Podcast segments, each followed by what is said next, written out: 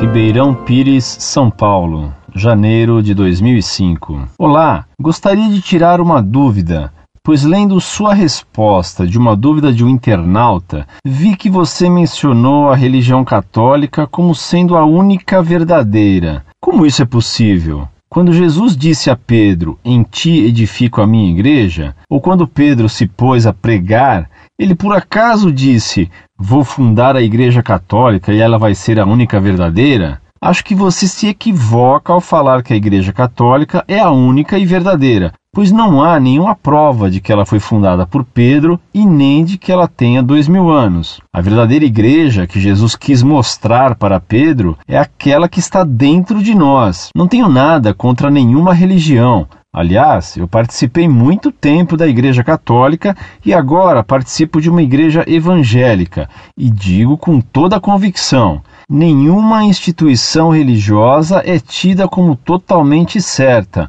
uma vez que quem coordena essas instituições são pessoas como nós, humanas que também estão sujeitas a erros e ao pecado. E me desculpe se fui grosseiro, esta não é minha intenção, mas dizer se uma religião é verdadeira ou não é muita presunção, não acha? Atenciosamente. Prezado Salve Maria, você me pergunta, mas dizer se uma religião é verdadeira ou não é muita presunção, não acha? Claro que não acho. Se Jesus Cristo disse que fundou uma igreja, é claro que existe a igreja de Jesus Cristo, pois ele, sendo Deus, não pode mentir. Se essa igreja existe, ela tem que ser facilmente reconhecida, pois que de nada adiantaria fundar uma igreja se ela não pudesse ser reconhecida.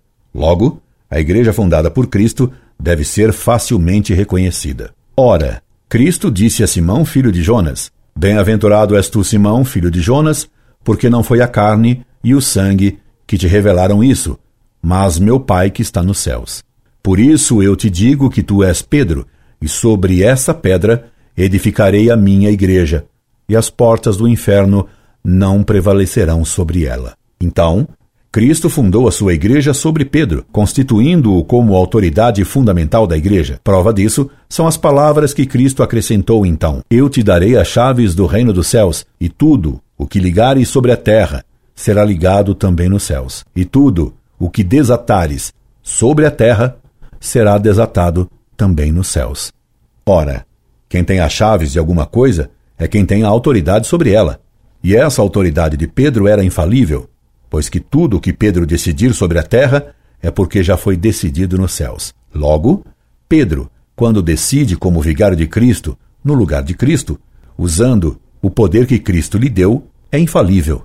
A igreja fundada por Cristo necessariamente tem que ser infalível. Ora, a única igreja que se afirma infalível é a Igreja Católica Apostólica Romana. Logo, ela é a igreja infalível de Cristo. Todas as demais seitas que se dizem evangélicas não se dizem infalíveis. Logo, elas mesmas se reconhecem falíveis. Logo, elas mesmas admitem que erram e que não são a Igreja de Cristo, que tem que ser infalível. Escreva-me sempre para que eu o ajude a retornar à única religião verdadeira, a Igreja Católica Apostólica Romana.